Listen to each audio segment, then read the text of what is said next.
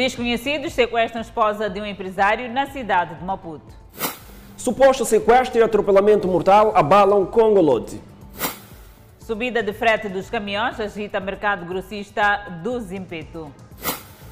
Agravamento do preço do pão em algumas padarias agita revendedores e consumidores.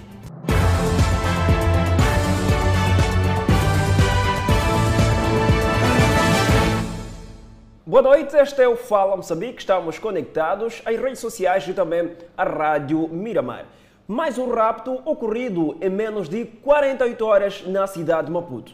E já temos indicação de termos o colega Edson Arante a partir da cidade de Maputo. Muito boa noite, Edson Arante. O que nos oferece a dizer a esta hora? Muito boa noite, Adelaide Isabel, Fidel Temídio. De fato, respondemos em direto. A partir do local onde na manhã de hoje foi arrestado mais um rapto, falamos de uma mulher de 49 anos que saía de, do consulado português. Apareceram cá alguns homens armados, arrastaram até a viatura e foram-se em fuga. Uh, mas por volta das duas horas cá estivemos para, de fato, falar com algumas testemunhas que viram, que presenciaram este ato. Uh, esta é uma peça de reportagem, podemos ver agora, para ver o que, é que as testemunhas relataram, o que, é que viram neste rapto que aconteceu na manhã de hoje, mais um na cidade de Maputo. Já lá vão dois raptos num curto intervalo de tempo. Mesmo os alvos, mesmo modo operante, os empresários estão desesperados na capital moçambicana. Depois do rapto do empresário do passado domingo, eis que na manhã desta terça-feira, a cidade de Maputo reporta mais um caso. Trata-se de uma mulher de 49 anos, por sinal esposa do empresário do ramo hoteleiro, tal como relata uma das testemunhas. Eu vi duas senhoras saindo do, do consulado português, quase tentavam atravessar a estrada para outro passeio que estava com o carro dele, das pessoas. Então tinha um senhor que tinha encostado num carro aqui. Então aquela senhora já tentaram atravessar. Aquele senhor logo virou e carregou aquela senhora, arrastando aquela senhora para, para o carro deles. Então ali tinha um senhor que estava com uma arma, mais um, que ajudou a carregar aquela senhora e meteu aquela senhora no, no carro. Quando os raptores fortemente armados arrastavam a vítima para a sua viatura, houve uma tentativa frustrada de pedir ajuda aos homens da segurança do Consulado-Geral de Portugal. Todo mundo ficou com medo da, da arma. Sim, pediu socorro no consulado, mas nem no consulado ninguém fez nada, porque todo mundo ficou com medo. A polícia, ao nível da cidade de Maputo, ainda não tem pistas, mas diz estar a avaliar todos os elementos para esclarecer o caso o mais breve possível. Estes fatos criminais de rapto várias vezes têm os seus cativeiros nos nossos bairros. É preciso que nós prestemos atenção nos nossos vizinhos, qual é a movimentação, há uma situação estranha na residência do lado. E quando isso se constatar, poder comunicar rapidamente possível às autoridades policiais, que para desta forma se possa ter uma ação mais rápida e neutralizar esses criminosos. Em menos de 72 horas, Maputo virou epicentro de raptos depois de uma relativa tranquilidade. É o segundo rapto em menos de 72 horas na cidade de Maputo. É, falamos disso que é quase que o recrudescimento dos raptos aqui na cidade de Maputo. Vamos ao encontro do jurista Paulino Costa, que vai fazer uma análise a este recrudescimento dos raptos. Muito boa noite, estamos em direto para o Fala Moçambique. Qual é o olhar a esta situação? É mais um rapto em tão curto espaço de tempo? Uh, uma situação muito preocupante, boa noite. Uh, uma situação realmente preocupante porque o combate ao crime normalmente compreende estas duas fases. Estamos a falar de, de componente de prevenção e a componente de repressão. Então, quando nós, num espaço muito curto de tempo, temos dois crimes desta natureza a ocorrer e a ocorrer com sucesso da parte de, de quem está perpetrando, então estamos numa situação em que, uh, de fato, uh, a prevenção falhou. E em segundo lugar, tanto eh, generaliza-se tanto a sensação de insegurança para os cidadãos e sobretudo estes cidadãos que são preferidos por quem faz os raptos e em geral, tanto há uma instabilidade eh, que se verifica do ponto de vista de segurança. É aquele tipo de crime que acontece sempre à luz do dia e sempre com os mesmos alvos. Falamos dos empresários. Qual é o sinal que isso quer transmitir do ponto de vista de segurança? Olhando para a zona onde isso ocorreu, falamos de um consulado e do outro lado temos um centro cultural de uma embaixada norte-americana e tinha cá algumas seguranças, mas não houve essa, essa ajuda. O que é que pode-se falar do ponto de vista de segurança na cidade de Maputo? Olha, significa que os malfeitores estão se organizando e nós precisamos tomar posicionamento de maneiras a que eh, não possamos estar a cair, tanto naquilo que são as armadilhas que são colocadas, em primeiro lugar. Em segundo lugar, significa que algo em especial neste local falhou, porque fora da, dos, das instituições que acabou de enumerar aqui, eh, alguns quarteirões daqui temos um quartel, depois mais para trás temos uma esquadra, mais para a direita temos aquela posição normalmente fica tanto ali ao, ao lado do Estado Central. Tanto é uma zona onde não faz sentido que aconteçam situações desta natureza. Mas que leitura nós podemos fazer em relação a isso? É, principalmente que o, os malfeitores fizeram um estudo, têm vindo a fazer estudo, sabem qual é a circulação da, das forças, qual é o posicionamento que, que, que existe das mesmas e adotam estratégias bem organizadas para que possam agir com sucesso. Infelizmente, tanto eh, presume-se que existissem aqui algumas forças, ainda assim não conseguiram reagir. A força privada também não reagiu. Ao lado aqui também temos um banco e mais para frente temos um outro. Há instituições que deviam dar alguma segurança. Não só isso, como também do ponto de vista de saída, este, este, este local tanto pode facilmente ser cercado e neutralizar essas pessoas. O que significa que as entidades que não podiam reagir, pelo menos poderiam comunicar, porque essa comunicação faria com que existisse uma reação muito rápida e que pudesse neutralizar, portanto, a operação. Posto isto, tendo falhado no caso uh, concreto uh, a, componente preventiva, nós esperamos que não falhe a componente uh, que significa localizar os indivíduos, levá-los à barra de justiça e responsabilizá-los pelos seus atos. Então, Paulinho, numa altura em que as atenções estão todas giradas para ataque, os ataques terroristas em Cabo Delgado, temos esse recrudescimento dos raptos na, na, região, na região sul, concretamente na província, na, na cidade de Maputo. O que é que pode-se esperar? Qual é a leitura que pode-se fazer desses dois cenários do ponto de vista de segurança? Temos os ataques no norte, a questão do, do terrorismo, agora temos esse recrudescimento uh, dos raptos na cidade de Maputo. Olha, a, a chamada atenção que deveríamos dar é de que combater num lado não significaria necessariamente eh, tanto deixar de controlar efetivamente o outro lado.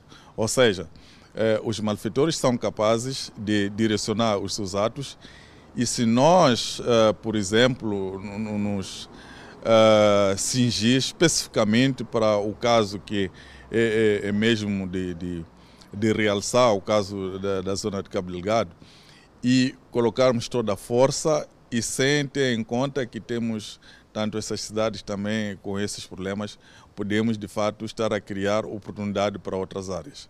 Ou seja, a capacitação da reação das forças de defesa e segurança no nosso país deve ser em todos os quadrantes e a, a, esta capacidade tem que ser tecnológica, tem que ser capacidade é, do ponto de vista de formação de recursos humanos, tem que ser capacidade, capacidade do ponto de vista de comunicação e reação diante dos fatos. Ora, uh, neste momento, uh, se juntarmos esses fatos que estamos aqui a tratar com aquilo que tem acontecido em Cabo Delgado, é, é de fato um sinal que pode retrair os investimentos, pode travar, por exemplo, a questão do turismo e pode, ao mesmo tempo, propiciar situações em que uh, os empresários que se encontram aqui efetivamente desistam de realização das suas atividades, mas fora de tudo isso, a segurança de todos nós uh, pode estar sendo posta em causa. Uh, também podíamos, por exemplo, falar daqueles disparos que existiram em Moatice acho que foi ontem. Então, significa que aqui há um trabalho que deve ser feito e significa que também que as organizações que, que, vivem pelo crime estão cada vez mais aprimorando e nós temos que acompanhar e acelerar o passo para estarmos na frente deles e não o contrário, porque eh, senão deixamos tudo a perder. Do ponto de vista eh, daquilo que é a apreciação, por exemplo, do doing business também em Moçambique, poderá, poderá se afetar. Ou seja, o, o nome do Moçambique não pode aparecer sempre em piores momentos. Então, eh, se estas situações ocorrem, por exemplo, aqui no centro da cidade, significa que há uma vulnerabilidade muito grande eh, do, do, do, dos cidadãos que, que, que, circulam por aqui. Então, isto é uma questão que deve ser travada, deve haver uma reflexão profunda do ponto de vista de reação e também de repreensão, mas sobretudo a componente preventiva. Muito obrigado, Bolino, Bolino, por essa intervenção. Uh, de fato, lembro aqui a palavra para os estudos do Fala Moçambique. Adelaide Isabel, Fidel Temídio é convosco. Edson Arante, muito obrigada por este apontamento de reportagem. É o recrudescimento do crime na capital do país. Continuamos a falar de criminalidade. Um jovem morreu atropelado esta segunda-feira na estrada Boquiço, na Zona Verde. E o malogrado foi atingido violentamente por uma viatura que estava a ser perseguida por supostos sequestradores. Um final da tarde de pânico no bairro de Congolote, no município da Matola. Um jovem foi atropelado mortalmente por uma viatura que na altura era dirigida por uma senhora que supostamente depois viria a ser sequestrada. Testemunhas dizem que a perseguição à senhora teria começado na estrada circular de Maputo. Eram lá para as uh, 16, 17. Sim. Daquele lado lá vinha uma senhora uh, de um prado. E segundo outras pessoas disseram que epa, a moça vinham seguindo ela desde a primeira rotunda. Lá na primeira rotunda bateu um coaster, só que ela não chegou de parar, com medo de ser perseguida. E por trás dela vinha um Mark X preto com vidros fumados e um câmbio.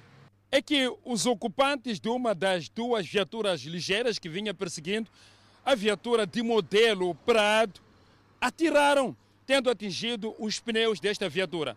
Já desgovernada, a viatura teria atropelado violentamente um jovem e tendo arrastado para uma distância de mais ou menos 50 metros. Ele morreu na hora. Logo em seguida, a viatura iria embater lá no fundo contra pilares de uma barraca, aonde ficou imobilizada. Ela foi espancada, andaram ali pisando no pescoço, andaram, fizeram muita coisa com ela, logo tiraram, levaram a ela, depois de ter batido já, pisaram no pescoço, lhe bateram, muita coisa. Imobilizada a viatura, populares aperceberam-se que no interior da viatura a senhora tinha deixado uma carteira contendo valores monetários. O carro estava partido, não tinha portas fechadas, não, nada, só tinha lá uma bolsa. Então, chegou um carro é breakdown, queria tirar aquele carro. Então, nós, como os vizinhos daqui, nós negamos. Por que, é que estão a vir levar o carro? Onde é que está a polícia? Disseram, a polícia nos mandou, está por aqui, então, dissemos, vamos lá chamar, vamos lá chamar a polícia. Assustados, populares pedem a colocação de lombas numa estrada que se tornou um verdadeiro corredor de morte. Estávamos pedir a quem de direito nos ajudar com uma lomba, porque essa zona de circular até zona verde está se morrer muito. A cada dia que passa é só sangue na estrada.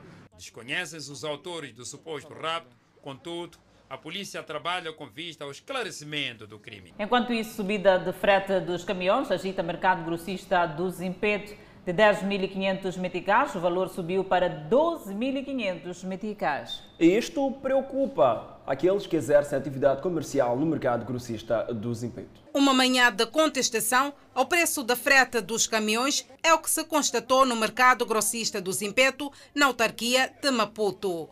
Os vendedores estão desolados com a subida do preço do aluguer dos caminhões da parte dos proprietários. Nós também os a reclamar por causa dos preços. Eles cobravam 10,500, subiram para 12,500.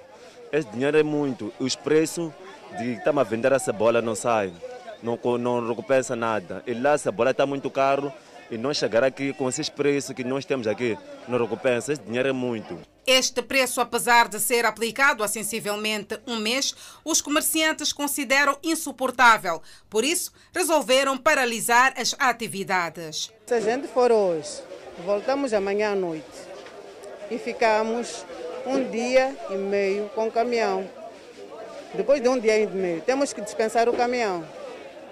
Restamos com mercadoria, como não, temos que dispensar para poder usarem outras pessoas. Dizem mais, o agravamento do preço da frete dos caminhões foi unilateral e está a trazer prejuízos para o negócio. Ao tentar balançar as contas, Cláudia Novela calcula as perdas. Nós vamos ficar no prejuízo, porque vamos ter que queimar muito dinheiro, porque para aumentar, está a ver esse caminhão que ainda está cheio. Se bora em primeiro lugar, está, está caro na África do Sul. Nós viemos para. O carro, o aluguer de carro também está caro. Chegamos aqui, Os clientes não aceitam. Quando a gente marca 300 o saco de cebola, a pessoa não tem. Só pode, acaba, depois de um dia, dois dias, acabamos baixando os preços e nós ficamos no prejuízo. Até o início do ano passado, os vendedores a grosso descarregavam os produtos para as bancas ou sucatas de veículos, uma prática que foi abolida pelo Conselho Municipal, que entende que os produtos devem ser vendidos a partir dos caminhões. Caso não ocorra nenhum consenso entre ambas as partes, os vendedores que exercem atividade comercial aqui no mercado grossista do Zimpeto dizem que não terão outra saída senão aumentar os preços dos produtos. As coisas vão subir, muito, muito, vai subir, vai subir, porque assim temos que tentar recompensar aquele dinheiro, porque se lá aceitarem esse dinheiro de 12, 500, nós também temos que aumentar os preços dos, dos produtos para nós tentar recompensar também, porque esse dinheiro também é muito. A administração do mercado grossista do Zimpeto tenta, a esta altura, mediar o problema entre os vendedores e os proprietários dos caminhões. E agora, a especulação do preço do pão. E a INAI reconhece que existem padarias que agravam o preço. E a instituição acrescenta que a situação está a ser acompanhada por técnicos espalhados por todo o país. Continua o ato deliberado de aumento de preços de pão no país. Nesta manhã, nossa equipa de reportagem foi informada por populares da existência de uma padaria na Matolaria, distrito de Boan, que nesta terça-feira decidiu aumentar o preço do pão de 8 para 9 meticais. Informação confirmada no local. Nós, desde sempre, estamos a goivar por 8 meticais. E essas padarias daqui, quando entendem, aumentam o preço. Quem gosta de aumentar o preço é uma única pessoa, que a padaria está lá na padaria nacional. Ele é que aumentou o preço para 9 meticais, mas os outros vendiam o pão a 8 meticais. Para manifestar o seu desagrado, os vendedores optaram por não aderir ao novo preço. Não sei para vender, vender por quanto, não sei, porque para, para comprar novo, para vender por 10. Nós vendíamos o pão a 10 meticais, tanto que eles também no balcão estão a vender o pão a 10 meticais. Eles vendendo a 10, nós vendendo lá fora a 10, nós não tínhamos choque com o cliente. Este panificador, membro da padaria que teria dado a orientação às outras padarias para agravarem o preço do pão, justifica. Nas senhoras que revendem, que são as revendedoras do pão, elas vinham comprando conosco o pão, nós fazíamos uma, um, uma dedução de dois meticais. Tanto para elas. O preço real é 9. 10 meticais. São 10. Ah, 10 meticais. Devia ser 10. Sim, devia ser 10. E vocês faziam por 8. Por 8. Mas a, as É, despesas estão-nos a de boa vontade. Sim, questão de boa vontade.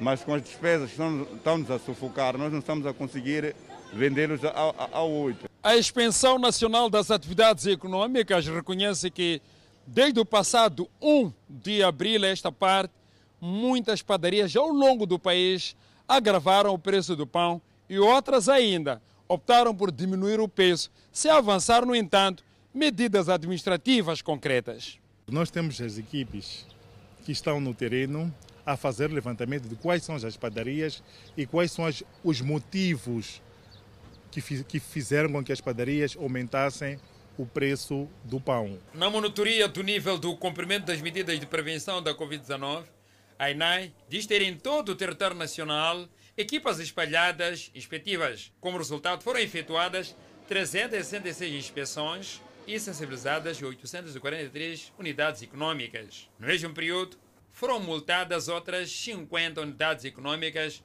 por irregularidades diversas. O destaque vai ainda para os excessos havidos no dia 7 de abril, que obrigaram a INAI a interromper diversas festas da comemoração do Dia da Mulher moçambicana em todo o território nacional. Malfeitores têm criado pânico no bairro de Massacão, no distrito de Boan. Os mesmos escondem nas machambas e cercam as camponesas durante a colheita, violam e matam-nas. Mulheres que levantam cedo para prover refeição à sua família, com medo de dirigirem-se às suas próprias machambas devido aos malfeitores que ficam à espera das mesmas. Dona Rosa foi uma das vítimas que conseguiu escapar das mãos dos malfeitores. Esse, esse malfeitor vem, não, não sei como é que saiu da minha atrás, mas porque lá está muito mata. Não sei como é que apareceu a minha atrás. Quando levanto a cabeça, faço isto. Vejo o homem atrás. Eu, ih, comecei ali a tremer, já tenho ter medo. Quando reparo ele, olhos vermelhos E a camisa que trazia estava muito sujo. Eu, o que você quer aqui? Eu tenho. É este senhor que anda nos matar aqui no mato. Então, ele, quando ele faz, faz isto e isto, viu esses dois homens lá e tentou para correr. Então, eu, e não, é este que nos mata aqui no mato. É esse senhor, é esse. Então, eles vieram correr. A escapatória só se deu graças ao seu marido, que estava atrás e que os malfeitores não terão visto a quando da tentativa. Eu comecei a lhe interrogar. Jovem, quem és tu? De onde você vem? Ele disse, vem de Mavalane. Oh, Mavalane, eu conheço muito bem Mavalane. Mavalane aqui perto. Como é que você chegou aqui? Então ele disse, eu vim aqui a pé. A pé, ok, para fazer o quê? Tens familiar por aqui? Ele disse, não. Eu, ok, então são desses. As mulheres deste bairro, que dependem das machambas para colocar alimento na mesa, dizem ter medo e que têm que andar em grupo para ir à machamba, o que consequentemente faz com que regressem tarde a casa. Entramos ali, tiramos o que tiramos. Então saímos dali, vamos a outra machamba, vamos a outra machamba. Voltamos para casa tarde, por ter medo. Porque se alguém sair sozinha para a machamba, não volta. Senhor Lopes, representante do bairro, afirma que o malfeitor não é daquele bairro e diz ainda que este só repetia que estava perdido. O que é que vinha fazer cá? Disse que estava a perder. Então, agora quero, eh, quero agredir a senhora. O que eu queria fazer com a senhora? Ah, estou a perder. A resposta dele foi sempre de, ah, estou a perder. Então, quando começaram a debater, ele jurou que não podia dizer com quem está com que objetivo? Razão pela qual que a, a, a população ganhou fúria de lhe torturar demasiadamente. A falta de carro no posto policial foi uma das preocupações colocadas pelos residentes. Os residentes do bairro Massacão 1, no distrito de Boana, pedem patrulhamento por parte da Polícia da República de Moçambique, de modo que violações venham a ser evitadas naquele bairro. Como é que iremos a Machamba? A nossa polícia não nos ajuda em nada. Quando corremos para a esquadra a pedir socorro, em vez de nos socorrerem, nos despacham. Para onde iremos? A população com raiva quase que tirava a vida do meliante e graças à vítima que quase foi violada pelo mesmo, este foi levado a um posto policial. E ainda sobre a criminalidade, agora na província de Tete, onde a PRM diz ter detido dois indivíduos supostamente envolvidos no ataque ao posto policial na localidade de Capirizães, no distrito de Moatize. Dias depois da Miramar ter reportado o ataque ao posto policial no distrito de Moatiz por indivíduos desconhecidos, o Comando Provincial da PRM Antete chamou a imprensa esta terça-feira para dizer que duas pessoas estão detidas supostamente pelo envolvimento no referido ataque. Após o sucedido, uma equipe foi eh, designada para o local foi feito o trabalho de perícia. Até neste momento, ainda estamos a trabalhar sobre o caso. Do resultado, resultante daquilo que foi o trabalho efetuado no terreno, 12 indivíduos encontram-se sob custódia policial para averiguações, para investigação, no sentido de perceber até que ponto esses indivíduos estão envolvidos, qual era a sua pretensão. A Polícia da República de Moçambique, nesta parcela do país, não avança com a nacionalidade dos indivíduos supostamente envolvidos no ataque de capirizagem, por supostamente estes estarem a ser investigados para posteriormente serem apresentados à imprensa. Eh, se avançarmos aqui com algum, mais alguma informação, podemos deturpar aquilo que são as investigações. Assim que tivermos toda a ficha completa, todos os dados agrupados, iremos aparecer à imprensa e poder dar mais alguma informação sobre este caso. A corporação garante que neste momento a situação está calma na região e que a população tende a voltar às suas atividades normais. Dada a situação que ocorreu eh, em Caprizange, de certo que teremos que tomar algumas medidas e uma delas é reforçar aquilo que é efetivo, que é para evitarmos também que situações dessas voltem a ocorrer. A segurança nesse momento uh, está calma, a população voltou às suas atividades normais, a polícia encontra-se no local a garantir a segurança tanto das pessoas assim como dos seus bens. E qualquer situação anômala que for ocorrer, não só no distrito de, de, de Moatiz, em Cabrizange, assim como em qualquer local que faz parte do distrito de, da província de Tete, que denuncie as autoridades policiais para podemos fazer aquilo que é o nosso trabalho. O referido ataque aconteceu dias depois do líder da autoproclamada junta militar Mariano Nhongo ter ameaçado inviabilizar a governação em seis províncias do país. O Conselho de Ministros apreciou esta terça-feira em Maputo as propostas de lei de saúde pública e a lei do sistema de segurança social obrigatória dos funcionários e agentes do Estado. Na 12ª sessão ordinária do Conselho de Ministros, o governo apreciou o relatório da participação de Moçambique na Cimeira Extraordinária da Troika da SADC, que realizou-se no passado dia 8 na cidade de Maputo. Na sessão do Conselho de Ministros, foi também apreciada a proposta de lei de saúde pública. Esta lei estabelece mecanismos para a promoção da saúde, prevenção e controle de doenças, bem como dos riscos de saúde pública, aplicáveis aos órgãos e instituições da administração pública, aos cidadãos e outras pessoas individuais ou coletivas, públicas ou privadas, que no desempenho das suas funções concorrem para a promoção e controle de doenças, à reabilitação em saúde, à gestão de emergência e outros eventos que apontam em risco a saúde pública.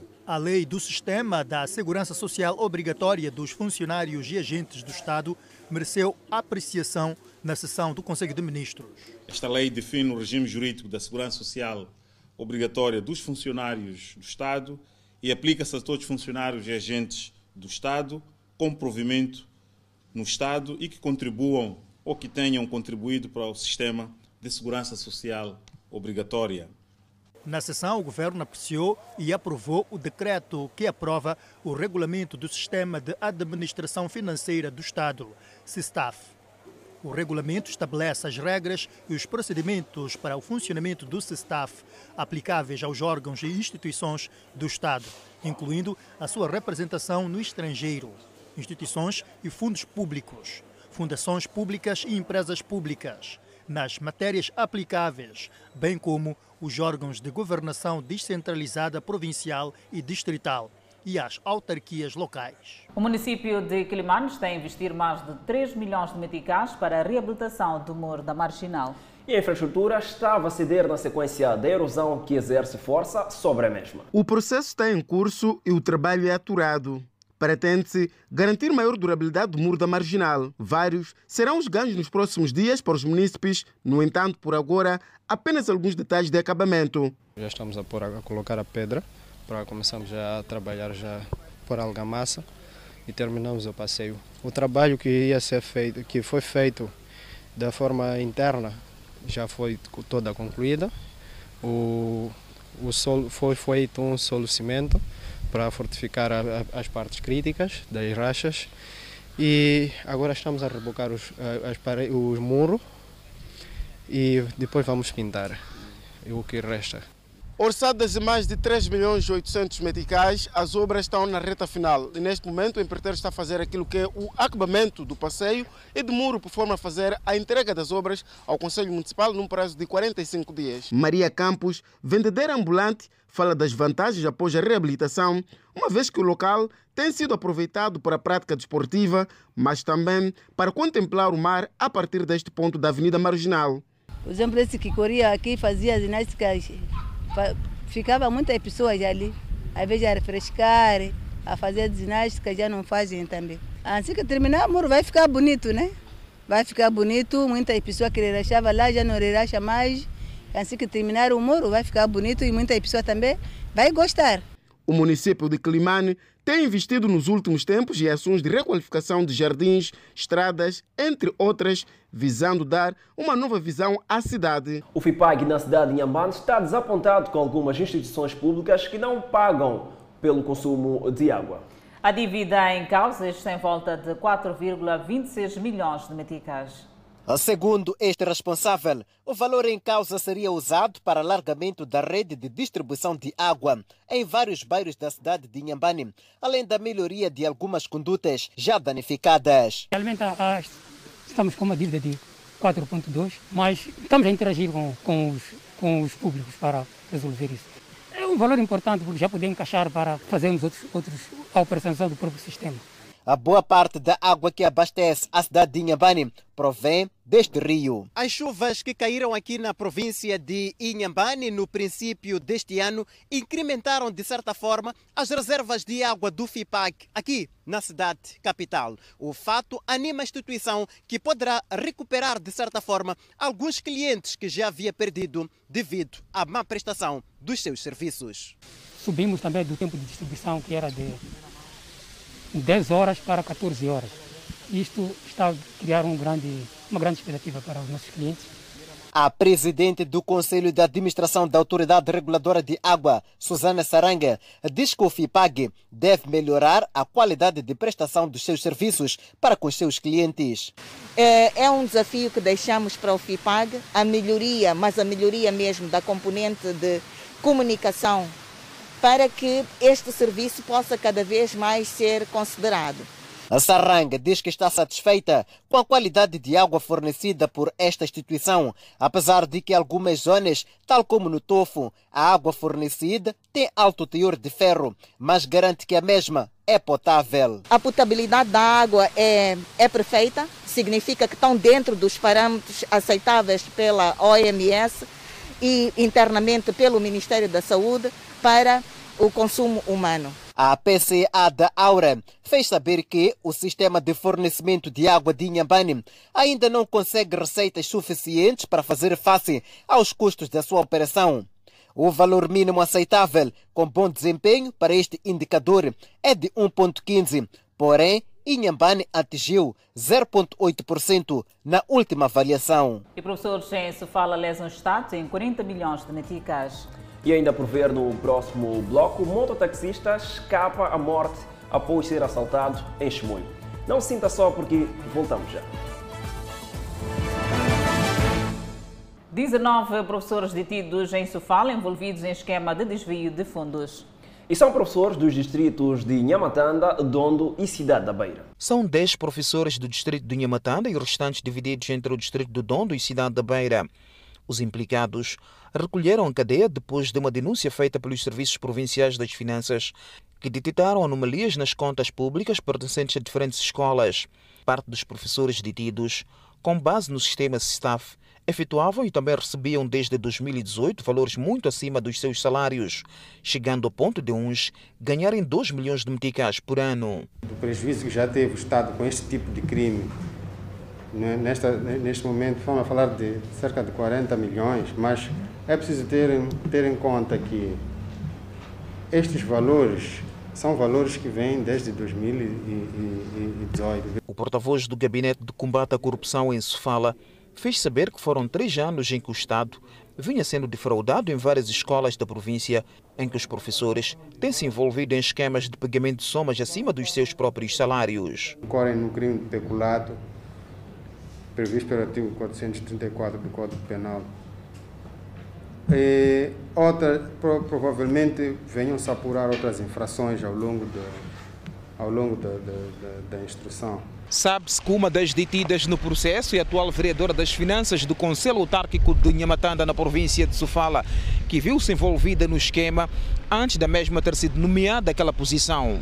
Questionava-se sempre sobre a, a, a qualidade de, de, dos detidos é preciso explicar aqui que estes, estes funcionários respondem na qualidade de funcionários afetos à educação, ou seja, respondem por fatos praticados enquanto funcionários da educação, uh, independentemente de outras qualidades, outras ocupações que eles tenham. A fonte fez saber que poderá haver mais detenções em diferentes escolas da província uma vez que há indícios ainda investigações de que situações do género tenham ocorrido em outros estabelecimentos de ensino. Cernic aborta a viagem de 17 cidadãos nacionais que estavam a caminho da vizinha África do Sul por suspeita de tráfico de seres humanos. Viagem foi abortada pela polícia, que estava em trabalho conjunto com o Cernic.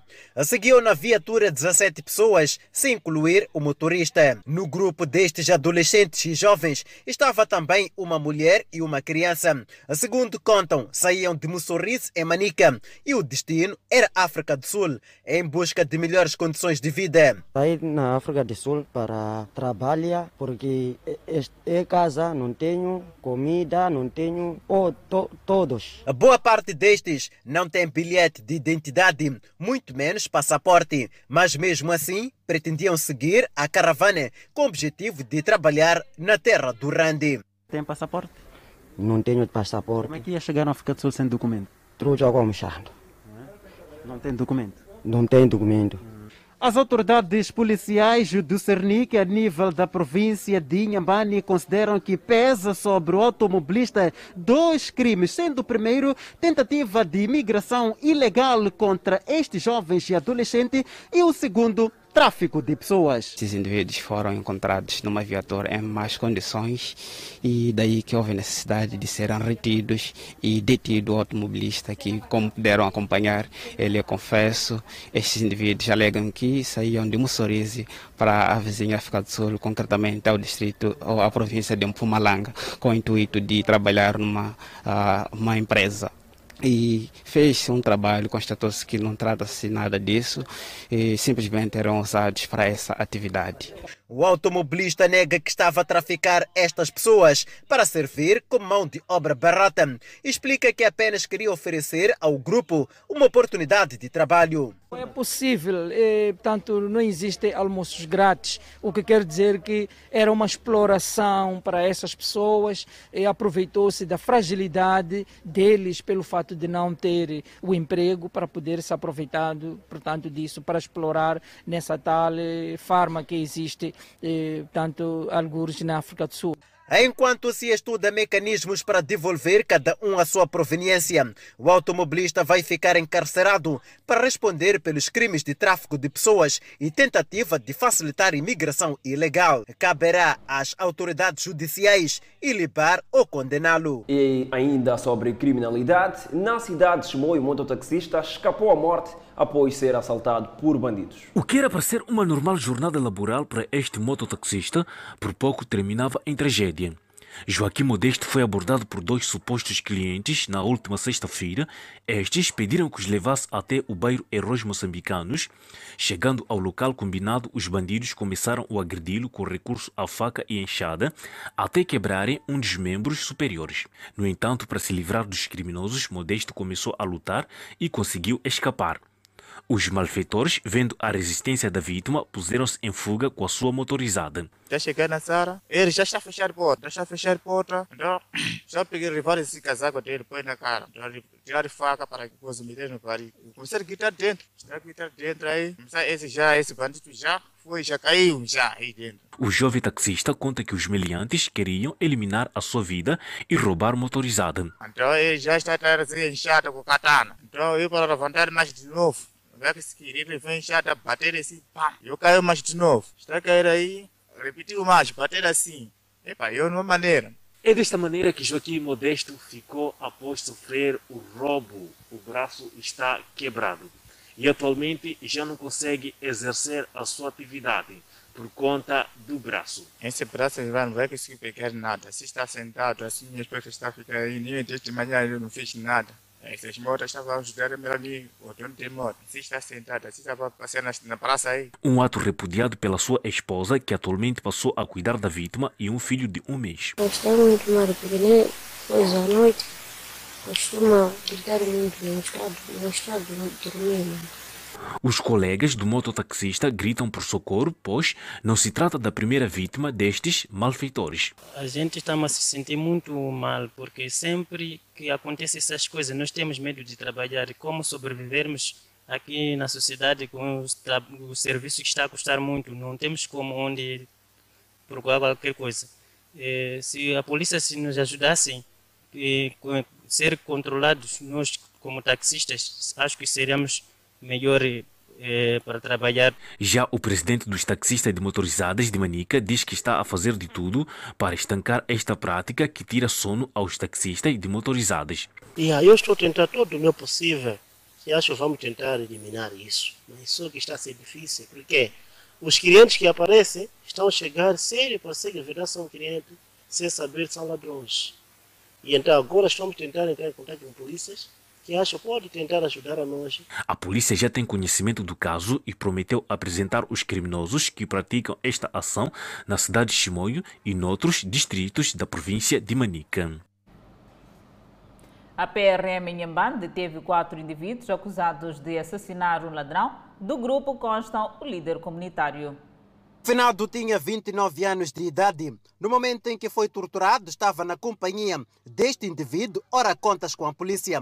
Vasco conta que o seu amigo foi morto porque negou assumir a autoria do roubo do colchão. A primeira pessoa a encontrar sou eu.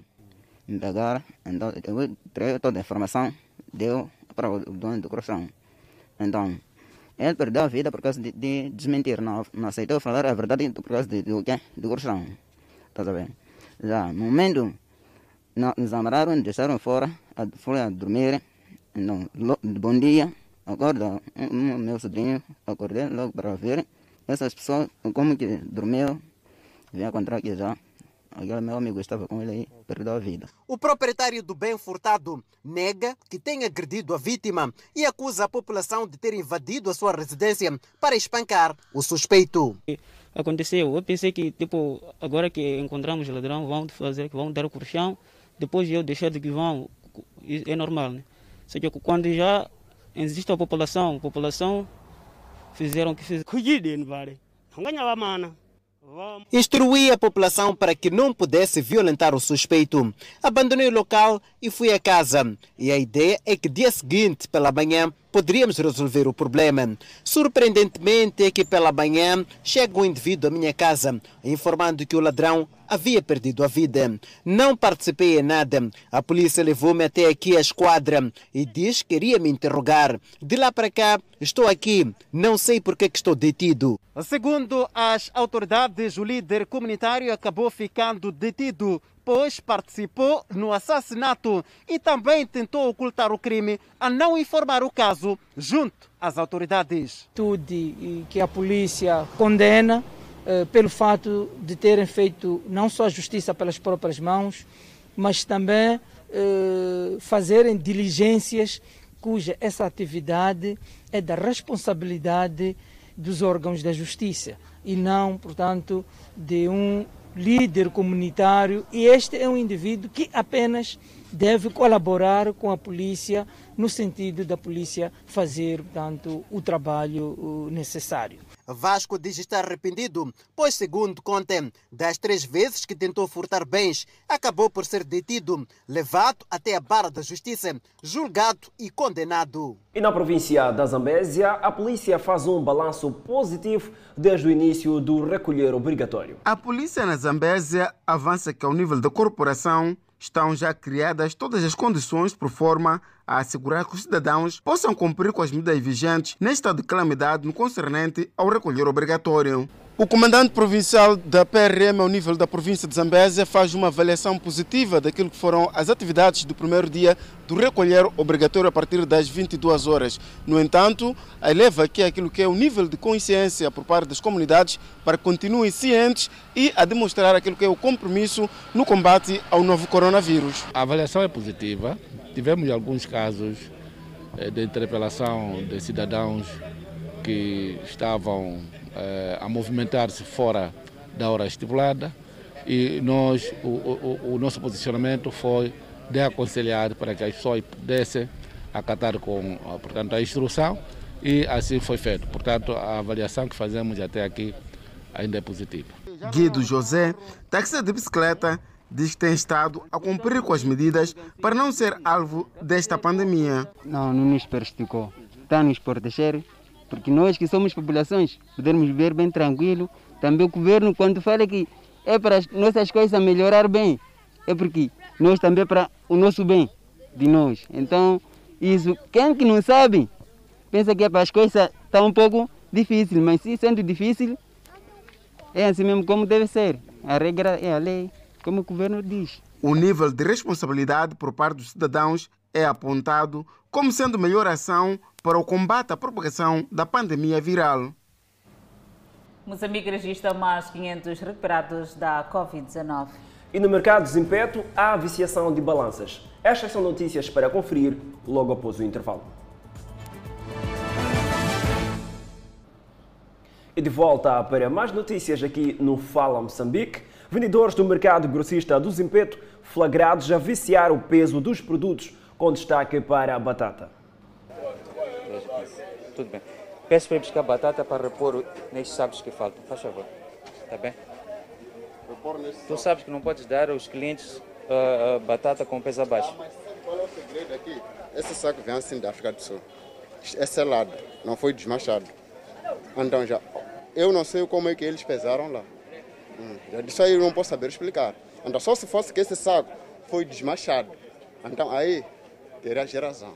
Foi assim que o Instituto Nacional de Normalização e Qualidade flagrou alguns vendedores do mercado grossista de Zimpeto com sacos de batata selados, porém viciados. Este vendedor pego em flagrante afirma que recebeu a batata com este peso e que é difícil pesá-la quando chega. Vem em quantidade. Então vem um carro cheio, chegamos, organizamos o saco, começamos a vender. Já não é fácil você chegar a pesar um saco por um saco. Visitas mensais são feitas pelo Instituto Nacional de Normalização e Qualidade, mas desta o fizeram com base em uma denúncia. O, o, o, o vendedor do produto, tal como temos vindo a sensibilizar, não deve pautar pelas atitudes de comercializar o produto com peso inferior àquilo que é declarado na embalagem. O que notamos é que há essa atitude ilícita de redução do produto na própria embalagem para enganar o consumidor. Então, nós exortamos ao, ao, ao vendedor do produto para que não paute por este caminho. O Instituto Nacional de Normalização e Qualidade está a envidar esforços de modo que os produtos não sejam viciados no mercado grossista de Zimpeto, com destaque para a batata reno. Acontece que em cada momento que nós viemos para cá para fazer o trabalho, meia volta, quando sairmos, eles ficam de novo a cometer este tipo de infração. Portanto, eu diria que a maior parte dos vendedores, em particular da batata, têm cometido este tipo de atitudes. A penalização por alteração do peso dos produtos abaixo da qualidade declarada incorre ao vendedor uma pena de até 30 salários mínimos. Moçambique registrou mais 500 recuperados, elevando para 59.901 cumulativo e tem cumulativamente 3.237 internados e 45 recebem tratamento nos centros de isolamento. Moçambique tem 68.871 casos positivos registrados, dos quais 68.555 de transmissão local e 316 importados. O país testou nas últimas 24 horas 1.357 amostras, das quais 79 revelaram-se positivas. Todos os casos hoje reportados são de nacionalidade moçambicana e resultam de transmissão local. Há registro de mais três mortes e sobe para 794 vítimas mortais. Moçambique tem 8.171 casos ativos da pandemia viral. Duas agências federais americanas, a FDA e o CDC, recomendaram nesta terça-feira que a aplicação da vacina da Johnson contra a Covid-19 seja pausada no país depois de seis casos de coágulos raros em pacientes que receberam o imunizante. Ao todo, 6,8 milhões de doses da vacina já foram dadas nos Estados Unidos. Os casos de coágulos representam apenas 0,08% das doses aplicadas, ou menos de um caso de coágulo a cada um milhão de doses aplicadas. A vacina da Johnson é a única aplicada em uma dose única. Ela também já foi autorizada pela Agência Nacional de Vigilância Sanitária para ser usada no Brasil, mas ainda não está a ser aplicada. Todos estes casos ocorreram em mulheres com idades entre 18 e 48 anos os sintomas ocorreram de 6 a 13 dias após a vacinação. Em uma publicação na rede social Twitter, a FDA, espécie de Anvisa americana, informou que a pausa estava a ser recomendada por excesso de cuidado e que a agência e o CDC estão a revisar informações sobre os casos. O tipo de coágulos detectado foi uma trombose no seio venoso cerebral que ocorreu em combinação com baixos níveis de plaquetas sanguíneas. A trombose no seio venoso cerebral ocorre quando um coágulo de sangue se forma nos seios venosos do cérebro, impedindo que o sangue seja drenado do órgão. Como resultado, as células sanguíneas podem se romper e vazar sangue para os tecidos cerebrais, formando uma hemorragia. Normalmente, o tratamento de coágulos é feito com heparina, um anticoagulante, mas no caso da trombose do seio venoso cerebral, a substância pode ser perigosa, segundo a FDA. E seguimos com mais informação. O setor da pecuária na província de Zambésia está a proceder com a vacinação contra a raiva em cães. Uma ação que tem em vista reduzir a vulnerabilidade dos animais em relação à raiva. José Domingos, residente do distrito de Inhaçuns, avança que a iniciativa é bem-vinda, uma vez que há alguns anos já não se via uma campanha de género visando combater e reduzir a vulnerabilidade dos cidadãos, principalmente quando se trata de cães vadios que têm vagueado nas ruas. Acompanhei quando eu estava em Quadala, acompanhei quando eu estava aqui na Macata. É, foram mordidos, sofreram, devia se levar ao hospital. Sim. Mas uma das pessoas acabou por morrer. Com a campanha pretende-se vacinar maior número de cães vadios que pululam pelas ruas. No entanto, uma das estratégias que o setor vai levar é fazer a vacinação por zonas para que as pessoas possam levar os seus animais para esses pontos estratégicos de forma a vacinação de cães e gatos. A chefe de departamento na Direção Provincial de Agricultura e Pesca, avança que o setor tem como meta vacinar mais de 30 mil animais, com maior destaque para cães, e a campanha será levada a cabo de bairro em bairro em todos os distritos da província por escalas. O primeiro posto de vacinação já está a funcionar aqui para a vacina contra a raiva, aqui no próprio, nas próprias instalações do Departamento Provincial de Desenvolvimento Pecuário da Zambésia. É, a previsão é que a partir do dia 20 estaremos nos bairros da cidade de Climane a realizar a campanha nos locais indicados pelos secretários dos bairros, onde geralmente temos realizado as vacinas para podermos abranger maior número de cães e gatos, temos que nos deslocar aos locais. No ano passado, a campanha não aconteceu por falta de disponibilidade das vacinas. Biden pede calma após o assassinato de um homem negro nos Estados Unidos da América. E o comércio externo na China aumentou em 30%, apesar da pandemia. Mais informação fora de portas para ver logo após o intervalo. Voltamos para mais atualidade informativa e agora fora de portas. O presidente dos Estados Unidos, Joe Biden, disse que havia conversado com as autoridades em Minnesota sobre o tiro fatal que matou um homem negro de 20 anos. A polícia disse que o incidente seria investigado, mas alegou que a morte do homem foi causada por uma descarga acidental, que um policial que sacou sua arma em vez do seu taser durante uma luta. O tiroteio do último domingo, durante uma parada no trânsito, gerou distúrbios no Brooklyn Center, em Minnesota, onde a polícia disparou gás lacrimogênio e balas de borracha para dispersar os manifestantes furiosos que continuaram nas ruas nas primeiras horas da manhã de segunda-feira. A tentativa de prisão que a polícia diz ter sido interrompida devido ao registro de um carro expirado ocorreu não muito longe do local que decorre o julgamento de Derek Chauvin, o ex-policial branco de Minneapolis, acusado de assassinar George Floyd. Um vídeo exibido numa conferência de imprensa esta segunda-feira mostraram uma luta entre Wright e o oficial. Wright então voltou para o carro e um oficial pode ser ouvido a gritar Taser, Taser, Taser, como os oficiais são treinados para fazer antes de usar a arma não letal.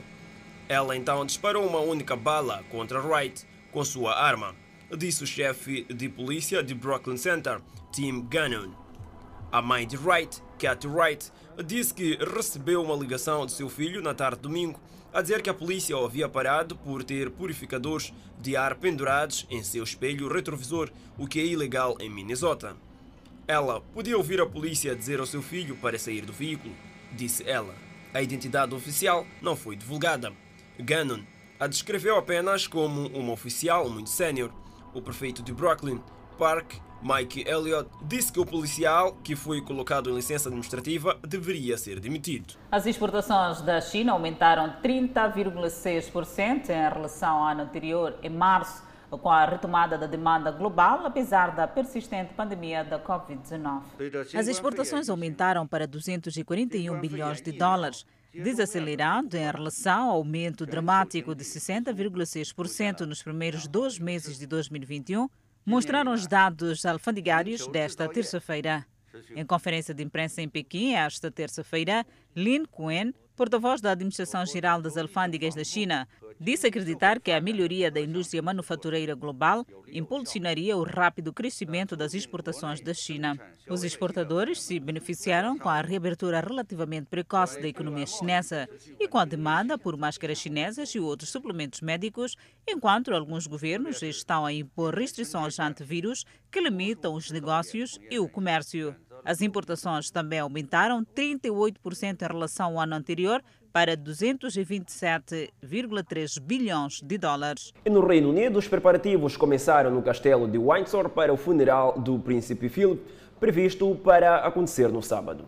Guindastes podem ser vistos dentro das estruturas de construção das paredes do castelo, que serão usadas para a cobertura televisiva da cerimônia fúnebre. O palácio disse que os planos, há muito estabelecidos para o funeral, tiveram que ser redesenhados e reduzidos devido às restrições da Covid-19, mas eles permaneceram em linha com os desejos de Philip. Philip, que era oficialmente conhecido como o Duque de Edimburgo, terá um funeral real cerimonial, não um funeral de Estado como planeado antes da pandemia.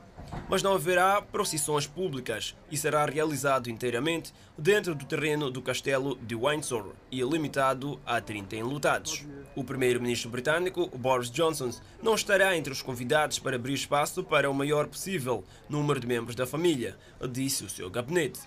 O funeral, que será transmitido ao vivo pela televisão, será realizado na Capela de São Jorge do Castelo e será precedido por um minuto de silêncio em todo o país. O príncipe Charles e outros membros da família real vão caminhar escoltando uma Land Rover, especialmente modificada, que Philip ajudou a projetar. Na conclusão do serviço, Philip será enterrado no Royal Vault. Os detalhes exatos de quem comparecerá não foram divulgados, mas entre os presentes estará Harry, o Duque do Sussex, cuja entrevista explosiva com Oprah Winfrey, ao lado de Meghan no mês passado, mergulhou a família real em sua maior crise em décadas. O Palácio enfatizou que o serviço seria realizado de acordo com as diretrizes do governo para o coronavírus, o que significa que os membros da família real, incluindo a rainha, deverão usar máscara. O ministro dos Negócios Estrangeiros da Grécia reabriu o consulado do seu país na cidade líbia de Benghazi.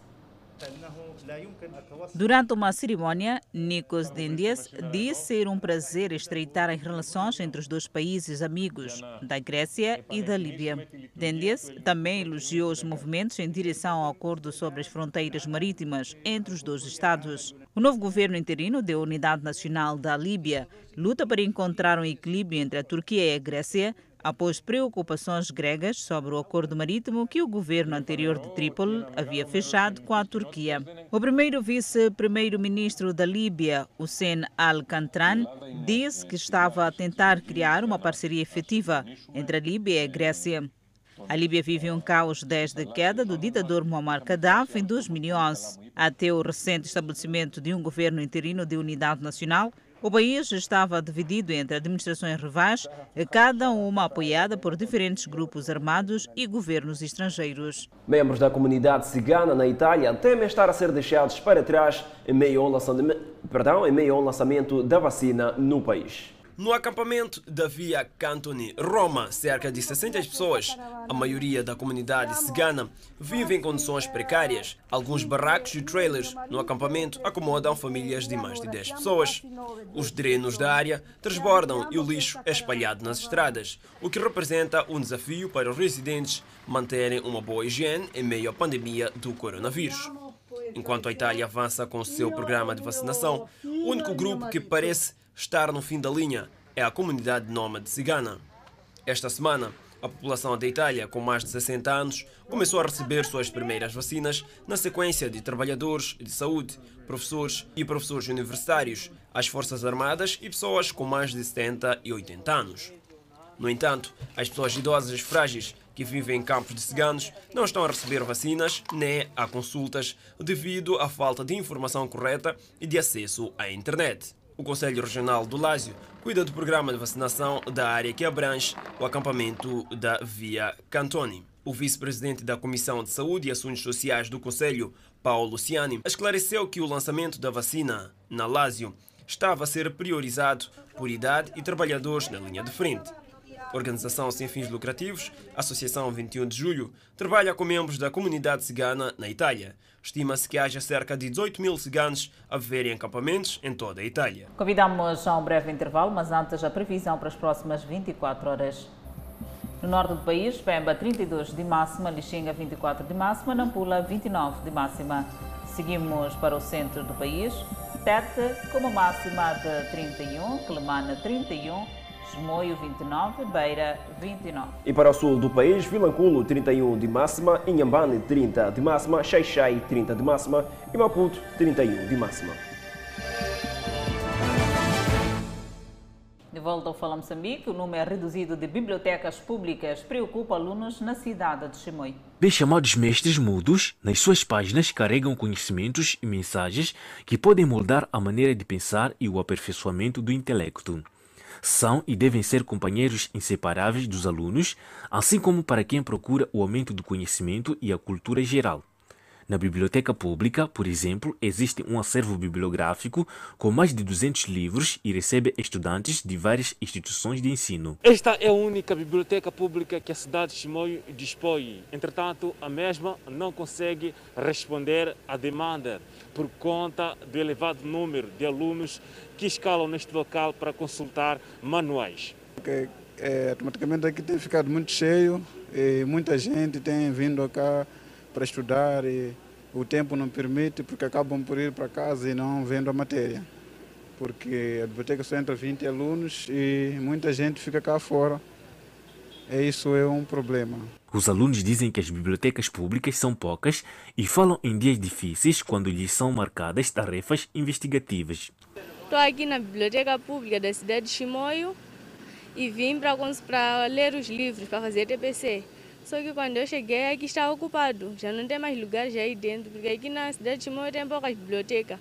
Se tivesse outras, eu nem teria tempo de esperar aqui, já estaria numa outra biblioteca. Para quem não tem sorte, vem-se obrigado a desistir. É o caso deste jovem que alegar ter tido fraco desempenho acadêmico por falta de livros aliada a número reduzido de bibliotecas públicas.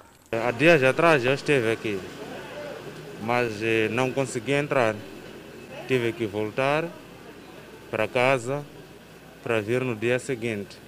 E nesse dia seguinte, que eu tinha que vir aqui,